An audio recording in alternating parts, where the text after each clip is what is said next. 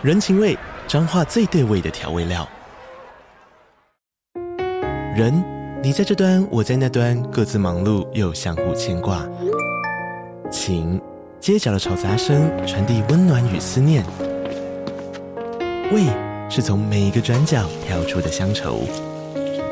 这里是彰化县政府 Podcast 节目《彰化早咖》，我是主持人内克。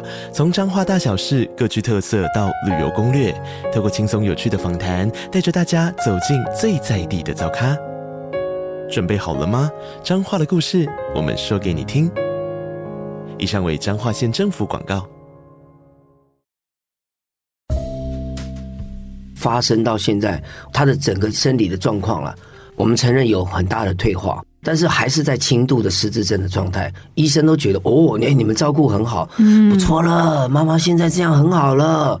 提早发现，提早承认，提早就医，提早给看护，嗯，对，那提早给他一个周围一个保护伞，他会退化的比较慢。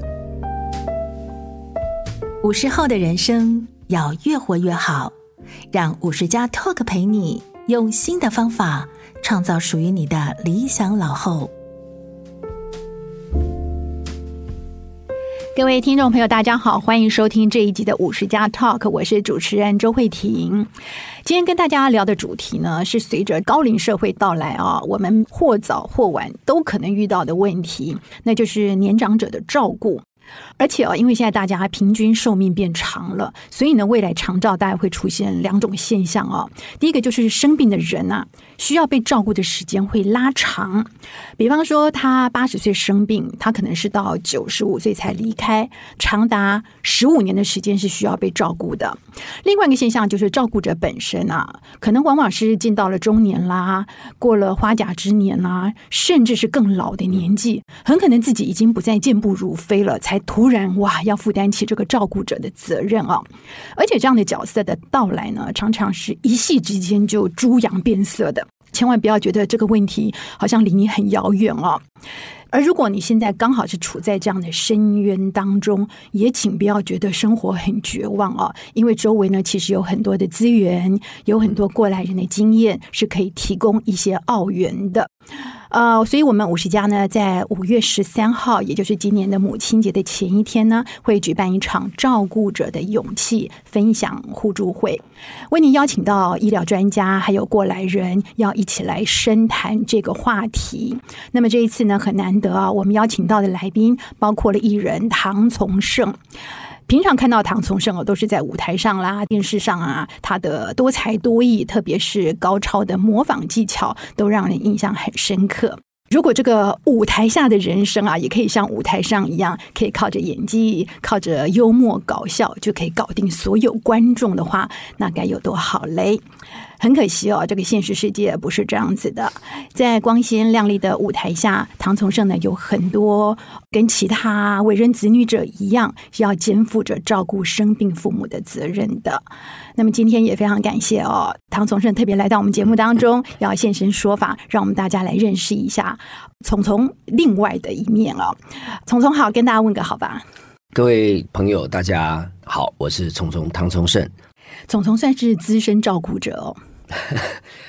十十几年了，十几年的时间，所以呢，母亲是罹患我们现在讲叫做认知症啦，对，就是以前所谓的失智症哦，对对对，啊，有十多年的时间。那么过去我们曾经在媒体上看到，就是在你跟兄弟姐妹的悉心照顾之下，所以母亲还不错，就是病情一直维持在可控制的范围当中哦。啊，不过这个报道是呃两年前的，我不知道现在的状况是怎么样。嗯，在疫情之前，我觉得控制的都挺好的。然后妈妈的失智症的一个病程。已经来到快第十年了，嗯，但是这两三年因为疫情的关系，少了很多他平常该去上的课，嗯，少了很多我们平常日常会有的社交活动，甚至连我们亲子活动都少。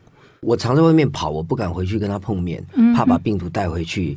呃，有时候不敢带他出门。然后妈妈每天坐在家里看着新闻啊，外面有病毒，今天确诊人数，然后那边又死了多少人。他整个的状态是处在一种，对对对，他已经根深蒂固，觉得出的家的大门就会有病毒，就会有危险。所以他也不愿意出门。所以因为这样子过了快三年的日子，就真的是蛮辛苦的。所以他整个的社交活动跟这些人际关系的交流变少了之后，我发现有又退化了一些。对这些认知症的患者来说，社交跟外面的接触是非常重要的，哦，非常重要。我要强烈的请大家注意一点，就是说，如果家里有这样的状态、有这样的需求、有这样的长辈的话。只要他还没把那个门关起来，嗯、你请善用社交，嗯嗯嗯、因为善用社交太好用了。为什么？社交是让他的脑子在转，他在认人，他在用语言，他在思考要说什么话，他在想你这个人是谁，他在记得我们两个之间是什么关系，在回忆以前发生什么事。当然，最重要的是你可以得到喘息。我把他带到家里的社区楼下走，只要有警卫阿北，而我们从这一头 A 头走到 B 头。啊，警卫室是在 B 头那边。嗯、他从这样社区上走过去，再绕回来走一圈。他一遇到阿北就啊，厉害厉害。阿北也会跟他讲，这个都打好招呼了，说见到我妈多聊两句。哎、欸，唐妈妈，哎呦，哎、欸，你好，你好。哦，不要小看这个，你好，你好。他脑子都在转。嗯、再走到 A 头之后，再回来又约唐妈妈，你好，就这样子。哪怕这样都好啊，这个是我说的，就是最糟的状况。外面刮风下雨啊，社区这个大厅这边是能遮风避雨的嘛？哪怕这样都好，所以就是不管怎么样，带他出门，让他跟家里看护好家人以外的人做交流，这一点点都好。啊你就这个时候可以获得喘息。嗯，最好的像我有时候录影带着他去，当大家都知道是唐妈妈的时候，就会有人啊，唐妈妈你哎呀，你儿子怎么样的？我就把我妈交给他们。我在旁边轻松的不得了，嗯、对，看护只要看着他，不要站起来，不要跌倒，不要怎么样，其他什么事情他遇到了陌生人都会，哎，你好，他也不会生气，也不会忧郁，也不会焦虑，就是他必须要端起他以前一个唐太太、嗯、一个唐女士的那种样子，他就不会跟你闹脾气。这个是非常好的一个喘息的机会，也是对这个被照护者一个他能够让脑子啊、身体啊跟社交都有一个活动的一个状态。对，我们一般其实很多照顾者哦，会觉得说啊，生病最好就待在家里，不要出状况，因为你可能走出门会不小心走丢啦，对，或者说哎不小心在外面闹脾气啦，还是什么这些，所以觉得你乖乖待在家里最安全最好。事实上这是不对的，非也非也。对，好，有关这个照顾心法部分，我们待会还会再多聊更多。不过现在想回头看看呢，就是我们知道很多照顾者在谈到他们得认知症的家人的时候，都会描述说那是一个哇。瞬间崩塌的过程，突然哪一天你就发现你的爸爸或妈妈怎么突然不认识你了？突然找不到回家的路了，或者是脾气突然变得大暴走等等啊。不过事实上，在病发之前，很多人说其实多多少少都有一些蛛丝马迹。是那这些征兆如果能够越早掌握的话，其实对他病情的恶化是有延缓的帮助的。对，那呃，可不可以描述一下您母亲或者说之前父亲他们都有认知症的问题？从在医生确诊他们呃是认知症之前，有没有哪些征兆到呃？呃，去看医生的这个过程，大概描述一下好不好？这从天堂掉到地狱，从人间哈掉到一个火坑那种感觉哈，嗯、这个都很正常。我的爸爸就是职业军人，是很讲究自己的一个人际关系啊、谈吐啊、仪态等等。然后怎么会突然有一天我哥哥结婚了？我早上说：“哎，老爷子，摄影机在拍，你大儿子要结婚了，怎么样？讲两句吉祥话吧。”哎呦！呃，那个路上要小心啊啊，不然一会出车祸会出人命啊！嗯，是什么话？怎么会讲这种？我我也傻眼了哈。嗯，晚上一点多的时候，呃，他不睡觉，他那个说要出门。哎，爸，你要去哪？我出门去运动。嗯，现在半夜一点嘞。哦，还是要出门。半夜一点对他来讲不是一个 key word，无关。他坚持要出门。呃，对啊，我要出门了。对，这时空。搞不定，当时大概有警觉到说有状况，都有都有、嗯、时空错置，怪怪的逻辑，呃，不是他平常该有的状态，也甚至不符合我们人与人日常的这种对话的状态。嗯、还有就是呃，脾气会突然变得不是太好。当然，呃，每一个长辈的状态不一样，我们当然也有带他去看医生啊。就这看哪一科啊？呃，神经内科好了，一去看到神经内科干什么？我又不是神经病。哇！一去看到这个是神经内科的医师，到最后跟他讲，不是，这是内科，这是看你的体内的神经系统，不是说你是神经病，就要跟他沟通，沟通一次一次生气，后来就不气了，对，好，整个过程一年半，最后就是其实医生已经提醒说，这可能是失智症哦，哦，那时候才觉得可能，可能对，那我们。我们当然会抗拒嘛，怎么可能？我爸这么好，我爸那么聪明，以前怎么样怎么样的，怎么可能？太多怎么可能？太多不相信啊！你就不要不信。心理状态是这样，然后接着就生理就来了。我爸爸失去控制，就是控制他的排泄系统，嗯，对，所以他就会失禁，失禁。那对一个老先生来讲，哇塞，对，出去外面散步，突然啪。裤子都湿了，他急呀啊，啊，让人家看到了，哇，更气，更糟糕，然后回到家更沮丧。我怎么会连这个都控制不了？他那种沮丧无地自容，那种不能控制的，那怎么办呢？就跟他换裤子啊，给他洗啊什么，就他也不肯在这方面认输。好，我们去找医生啊，这个就应该就是了。我们做个检测好不好？去检测又来了，这是什么东西？把我当小孩子，把我当笨蛋呢、啊？他有一些检测嘛，问你一些简单的问题什么的，测试之后哇，快中度了。对，就是我就说那一年半，我们可能有一点点错失了，可以在不管社交上面，在各方面，包括药物治疗。所以后来妈妈的话，你们就比较警觉了。我妈妈就很快，妈妈一发现不对，我们就赶快去做检测，用各种的方法。对，然后呃，我我我就讲，我爸爸在在确诊之后，失智症的确诊就已经在轻度的底，中度的头。对，那我们分轻、中、重度嘛，嗯、重度。几乎无解了，真的，像我也不知道，如果我爸妈到重度，我要怎么面对这样子？那是都不认得人，甚至会可能攻击人，对，然后就是一个活的丧尸那种感觉，是对他丧失了各种的能力，这样各方面感觉你的父亲母亲已经不在了，家里住的是另外一个陌生的老人，那个，那个每天都是辛苦了，但上帝对我家不错，给我爸得病的时候，给我妈得病的时候，都是在我们。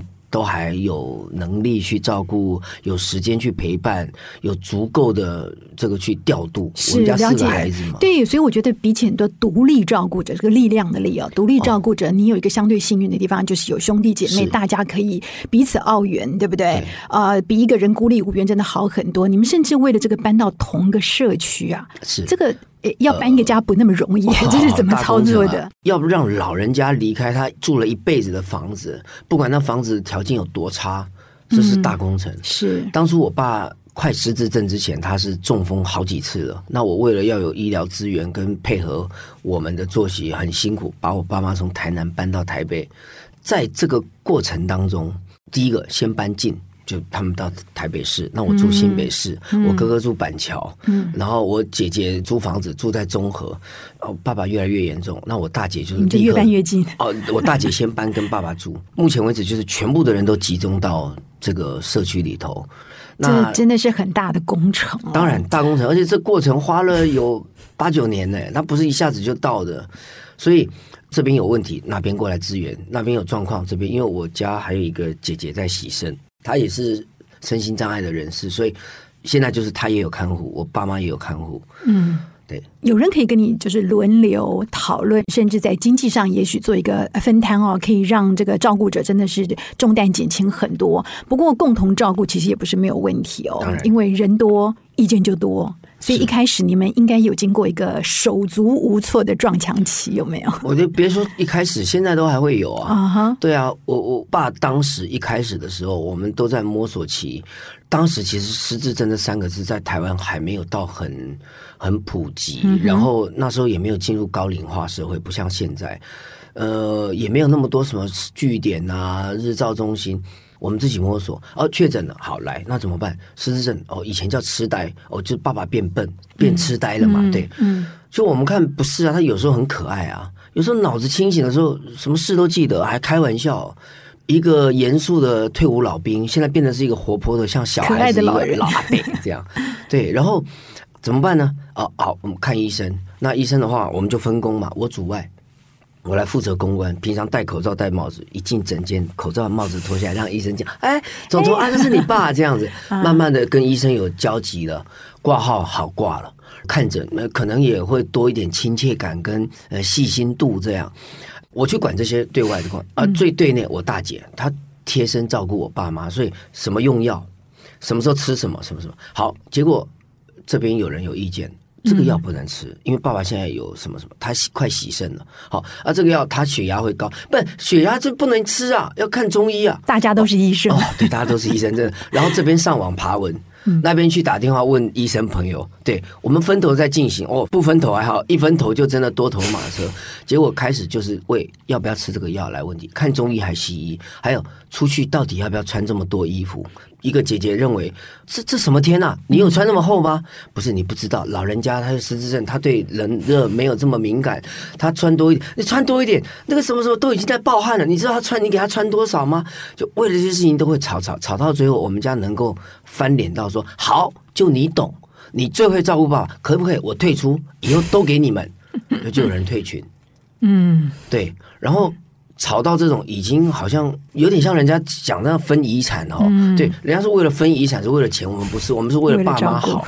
对，那后来我就我是年纪最小的嘛，那我就只能用塞奶的，是不是这样好不好？哥哥姐姐，大家不要吵了。我们以后，因为我们都不是第一线照顾的人，我们听第一线的这个将军是我大姐，她觉得有什么需求，我们来帮他分摊，我们当他的后勤部队，嗯、好不好？那最后决定权给她。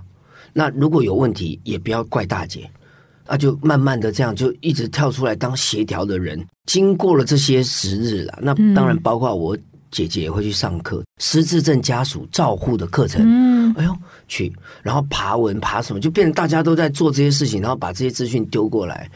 后来变我妈妈慢慢有这个状况的时候，我们很快就去找医疗，寻求这些资源。哎，确诊，赶快该怎么样就怎么样，听医生的。我妈妈是混合型的失智症，小脑受损，然后又得水脑症，到现在十年了，跟当初发生到现在，她的整个生理的状况了，我们承认有很大的退化，嗯，但是还是在轻度的失智症的状态，医生都觉得哦，你你们照顾很好，嗯，不错了，妈妈现在这样很好了，提早发现，提早承认，提早就医，提早给看护。嗯，对，那提早给他一个周围一个保护伞，他会退化的比较慢，因为失智症不可逆，目前不可逆。没错，认知症真的是啊、呃，除了生理机能退化，像是你刚刚讲的这些个性改变啦、记忆混乱等等啊、哦，对，对于照顾者真的是身体心理都是很大的煎熬。可不可以描述几个曾经让你最崩溃的情景？嗯、哦。只能几个吗？对，我如果有时间，我可以讲两个钟头。对、啊，我们接下来活动有很多时间让你讲。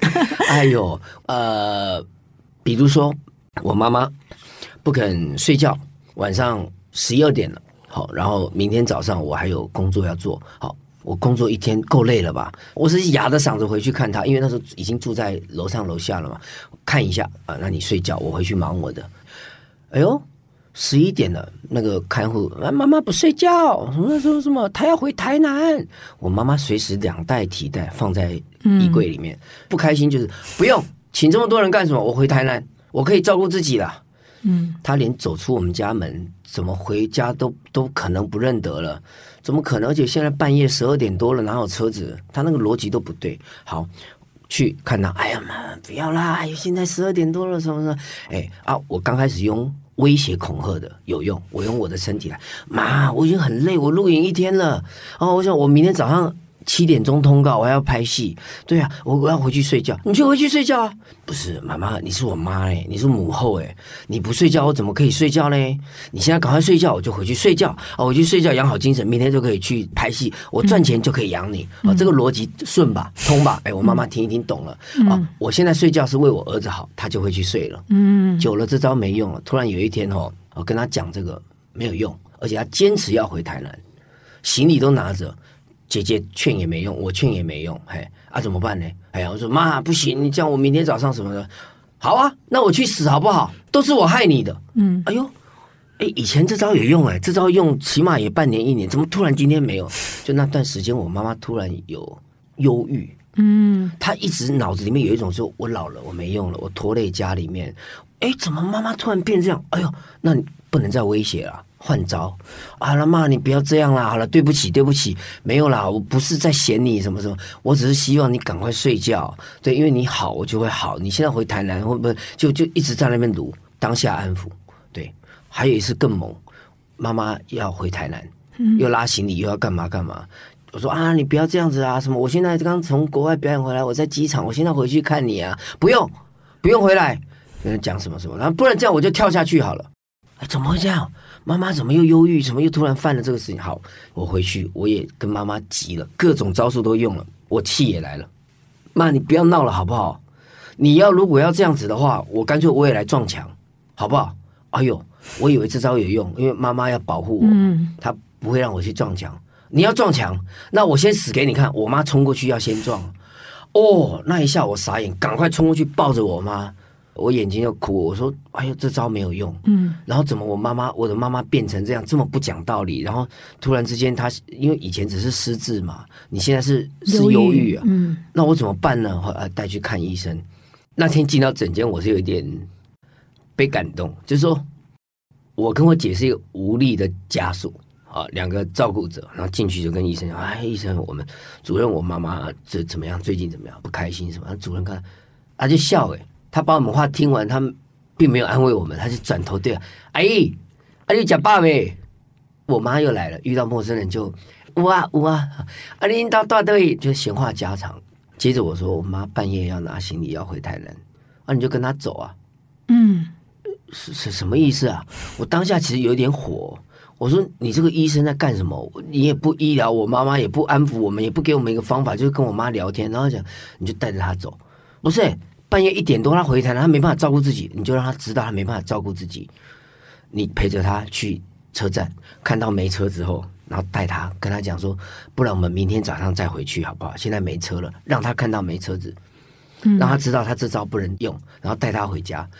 啊，明天早上醒来他要去台南怎么办？啊，明天他应该就忘记了。哇！我那时就眼泪就流下来。我说，好像他才是我妈的儿子。嗯，怎么对我妈这么有耐心，然后这么有方法？抵抗没有用，那就想方法。从那时候我就悟到了说，说怎么一个局外人，那医生他可以对我妈这么有耐心啊？然后我只要对一个妈妈，他每天门诊是几百个这种妈妈要让他看，他都哎阿姨阿姨安诺安诺都不赶时间，每个都是给你十到三十分钟。我说哇，你唐生，你说你多孝顺，没有，你可能还不够。所以那次之后，我就是学会了，找不到方法是你的问题，爸妈没有义务要找，他们已经生病了嘛。所以我就学习到一个，怎么样让自己用透过表演课来调整心情，哎，然后找到一个快乐的点。对啊，你你看到你妈你不开心，你觉得你妈来折腾你的，你找一个你跟你妈会快乐的点。比如说，我妈妈清醒的时候，哎，人很好。妈妈拍照啊，马上就来。嘿，剪刀石头布来。嘿，她不开心，你看剪刀石头布，她就忘记了。对啊，永远都是照那个顺序，剪刀石头布再出。你可以永远会赢她。所以说，你可以找到很多她可爱的点，那不要去纠结在她讨人厌的那一面，你会比较好。这个是你们研究出来的照顾心法，哦，太多了，太多了。照顾心法，好多好好玩的东西。嗯、那随着这个长照现在成为重要的全民议题了，嗯、有没有哪些社会资源是你觉得哎还蛮好用的，但是可能一般人们未必知道的？呃，社会资源哦，其实现在卫福部有很多很多，台湾有好几千个据点，大家自己上网查，找不到的哈，去卫生局打电话问，这是一个。嗯、第二个就是。你临近的这个行政区域去找长照据点，有日照中心，还有当然，如果你家里家境负荷得起的话，有一些什么就近的课程。我比方讲，我妈妈爱种花啦，哎啊，台北公寓啊不能种花怎么办？插花，我们找到就近有那个插花课，好便宜哦，五百块一堂，他把花材都给你准备好，教室给你准备好，老师给你准备好，五百块而已，插了一盆带回家是你的。嗯，多好！你只要自备一个花器，五百块搞定妈妈两个钟头。然后像我们去都会买两份，一份妈妈现场擦，看护陪着她，带着她教她擦。嗯、老师知道是我妈，因为我都会第一堂课都会去。哦，你妈妈，然后都会特别对我妈妈稍微好一点。对啊，这是一个小的心法。这样，你有来打过招呼，那个老师会对你妈妈特别好。当然不只是我是艺人的关系，你只要诚恳。我相信老师会认你这个情分好，嗯，对我妈妈好之外，另外一份买了回去，你知道，第二天再让妈妈对她自己在家再插一份，嗯、所以然后我都会说，哦，妈妈你好棒哦，你把这个家打理的好漂亮哦，嗯、你看这盆花怎么样？来，你给她拍照，然后就上传，很便宜啊，五百块搞定，一个礼拜的花，然后像那个宠物治疗。是日照中心的哦，妈妈小时候也是帮我养，我养狗都最后都是妈妈在照顾嘛。哦，那个狗来了，认这个是什么狗，这个叫什么名字什么。然后我妈妈那天好开心，去上课的时候，我们家属根本在旁边，你要划手机，你要休息，你要去喝咖啡，随便你，喘息机会都给你，一个半钟头都交给老师，交给那些宠物了哦。嗯、对啊，让让他们去带妈妈上课，这样、嗯、各种的课程，对，然后去那边。哪怕只是社交，自我自我这个介绍，跟大家聊我什么讲自己的故事，什么啊听人家分享的故事，这些课程都能够让你得到喘息的机会。这些课程有些需要花钱，有些不需要。这些如果还不够你使用的话，那社区就近找同病相怜。好，而、啊、你爸爸也有失智，啊，你妈妈或什么？哎，我们三五个，我们能不能来拉个群？哦，成一个互助网，互助网。嗯、对，然后我今天。赶快赶着上班，但是我妈妈怎么样？能不能先到你家一下啊！我妈跟你妈聊聊天或什么。如果大家的症状差不了多少，嗯、我们建立一个互助网，三个五个就可以形成一股力量。嗯、然后大家甚至这很像以前我们照顾小孩子的时候。对对，所以这些呃，可能不能去等社会局找上你，你真的自己要做点功课。嗯、然后我真的要强调，我每次。只要一听到分享说啊，你是独立照顾者，你一个人哦，我就是真的就是佩服，嗯，佩服。然后我遇到什么中度的啦、重度的，呃，这个家属啊，佩服佩服。如果你真的是这样子的话，你自己要先好，嗯，你不好，他不会好。对，你自己要喘息，喘息怎么喘息？自己想办法。上网不行的，你打电话；打电话不行的，邻居这边大家聊天都在哪？你去看推轮椅的或什么，你跟他聊两句啊。你爸爸是失智，或者说啊，来来来，我们加个赖，住在几栋几楼，这样呃，有机会我们一起吃个饭，来我家，来我家。嗯，我相信你的诚恳、你的努力、你的真心，一定可以找得到彼此需求一样的朋友、嗯、邻居、街坊。自己去建立那个防护网。每个家庭的状况不一样了，病人情形也不太一样。你对于把啊生病长者送到机构去，你的想法是什么？我觉得可以诶。嗯，我以前会回避这个问题。嗯哼。当然这几年开始变得，嗯，可能好像感觉逃不掉。我会建议啦，都不认得人了。嗯，可以去哪里就去哪里。我觉得对，因为。像我的爸爸，我我刚刚有分享了，就是说以前我也会有抱怨，怎么给我这个爸爸，怎么让他变这样子？上帝，这这是什么意思嘛？爸这么好的一个男人，一辈子这么累，从大陆来这边，什么都没有，娶个妈妈，然后哎，生个四个孩子，也把我们养大，什么这什么好处都讲完了，你还是给我这样的爸爸？嗯、我后来想到，就是真的，哎，我要谢谢上帝，他也是在借着我爸爸改变我。借着我爸爸保护我们妈妈，因为我妈妈后来失智症，我们很快就掌握了这样，嗯，嗯，然后都是要往好的想，嗯，然后哎呦，你带走我一个健康的爸爸，但是你又给我另外一个活泼可爱的爸爸，我爸爸变得好幽默，嗯，好会开玩笑，带他出去玩，哎，回家路上说，哎，怎么样？今天玩的开不开心啊？医院没有床位啊，呃，什什什么？医院没有床位，怎么开心？他手手在胸口划一刀，要开心脏的手术。嗯，这个冷笑话怎么会是一个一个八十九十岁的伯伯讲出来的？我说：“哎呦，证明我是我爸亲生的，因为我爸以前很严肃啊。嗯，对啊，以前我不能跟我爸开玩笑。哎，我现在敢打我爸，怎么打？他坐太久了，要站起来去带扶他去厕所。站起来之后，我先这样抱着他，我们面对面抱着，我从手手从那边拍他屁股，因为要让他屁股怕坐久了麻嘛，我就打。”拍拍拍！我说怎么样？小时候你打我，我现在让你知道该是我报仇的时候了。我就这样拍他屁股，跟他开玩笑说：“你好大的胆子啊！啊，你敢这样打皇上啊？”对，我说：“哎呀，皇上饶命，皇上饶命！”跟他开这个玩笑。哎呦，你去享受这个难得的，从以前到现在都没有的亲子关系。嗯，小时候人家爸爸都会哎呀什么什么，我们家没有，我爸很严肃。哎。我现在在我爸失智症之后，我得到了这个东西，我小时候没有的。哎，你要不要往这个方向想？哦，我告诉自己，对，你要往这个方向想。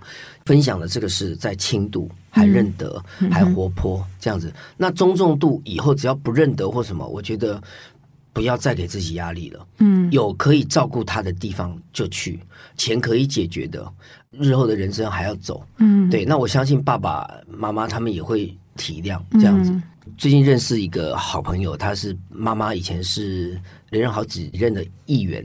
对，那当然议员选民服务、地方经营，这个哪个里哪个村不认识的吗？好，失智了。对，年纪也不大，大概也就是七十来岁这样。哇，辛苦啊，什么带他出门？他不出门，你说可以做酸民好不好？带出门了。对，我另外问他说他是什么信仰？佛教，你带他去拜拜。去庙口，庙口不是常常聚一些人，因为谁不认识他，就带他去。第一个庙里拜拜公，立阿公啊，什么兄弟公啊，什么妈祖婆被被看你了啊，认识他的你把他收买，就说哎阿伯，这种妈妈一起嘛起码好了，你不会开讲啊，哦我好啊，这没问题啊，嗯、哎呦啊哎一万，啊就啊哎。跟家人不离哦，但是一讲选民服务，哎，他整个人就状态就，哎呀，好厉害厉害，好，对对对，我怎样？哎，哎是什么里嘛，还是什么村嘛？那什么村什么里这样，记忆就来了。嗯，对，就是这样子。所以你要找到方法陪他演，陪他玩，不要防堵，你要疏通。好，就经历这么漫长的这个照顾的历程啊，你有没有想过，哎，将来有一天你也会可能成为被照顾的人？有，对，你期待自己是一个怎么样的被照顾者？第一个，我先买长照险了。嗯哼，就那个险，如果以后愿意照顾我的，就不管是谁了，嗯，老婆孩子，这个我不敢想，就有一点经济资助。对对对，留给我自己，要不就是留给照顾者。对，当然那个钱很少，那个那个长照险并不多了。嗯，然后，但是我觉得那是一个基本，算低消了。然后另外一个就是我会有一个条件呢，当然，比方说医疗方面，呃，不插管。对，不做没有效的这种救救治，好。那另外一个就是说，如果是失智，只要我不认得人，然后有攻击性强的时候，人也不认得，事也不记得，丧失工作自理能力的话，该怎么处理就怎么处理。送机构，呃，送机构也可以，对。但是我觉得到我们那个年代，可能会有别的更比其他的方式，更对。对，因为我现在听到的每个人都讲说啊，反正将来就是不要麻烦子女了，送机构了。我想每个人都要去机构，这到时候人满为患，一位难求。哎，对，所以我在讲嘛，就是说，因为以后的世界是怎么样，我不知道。嗯、也许以后的世界可以透过晶片的植入或什么，可以挽救我们的失智症，或者我们叫这个机能的丧失的这种症状。但也有一种可能，就是他还挽救不回来。那怎么办呢？就是有一些在国外是某些国家合法的，但台湾还不合法的一些比较积极的作为。我现在不想讲那三个字。对，我了解你意思。好，不过我觉得把自己身体照顾好还是最重要了。希望这一天越晚到来越好。毕竟因为现在我们还是要担任照顾者的这个责任嘛，对，啊、对不对？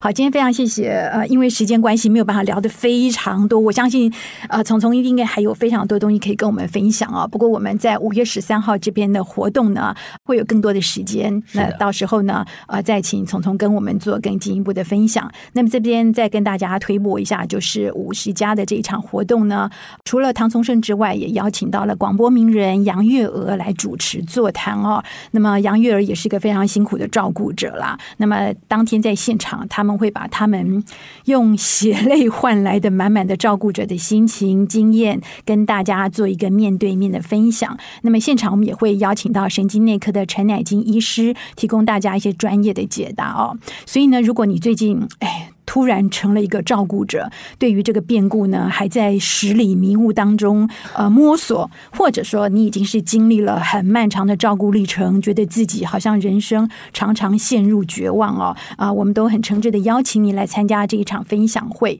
你会发现自己其实并不孤独哦，而且呢，可以透过一些资源啊、找回自己的一些生活品质。那么当然，像从从呃杨月娥他们过来人经验，相信也可以提供给大家非常多的帮助的。那么要报名的话呢，请上我们五十家的官网。今天非常谢谢聪聪接受我们访问，谢谢谢谢谢谢大家，拜拜，拜拜。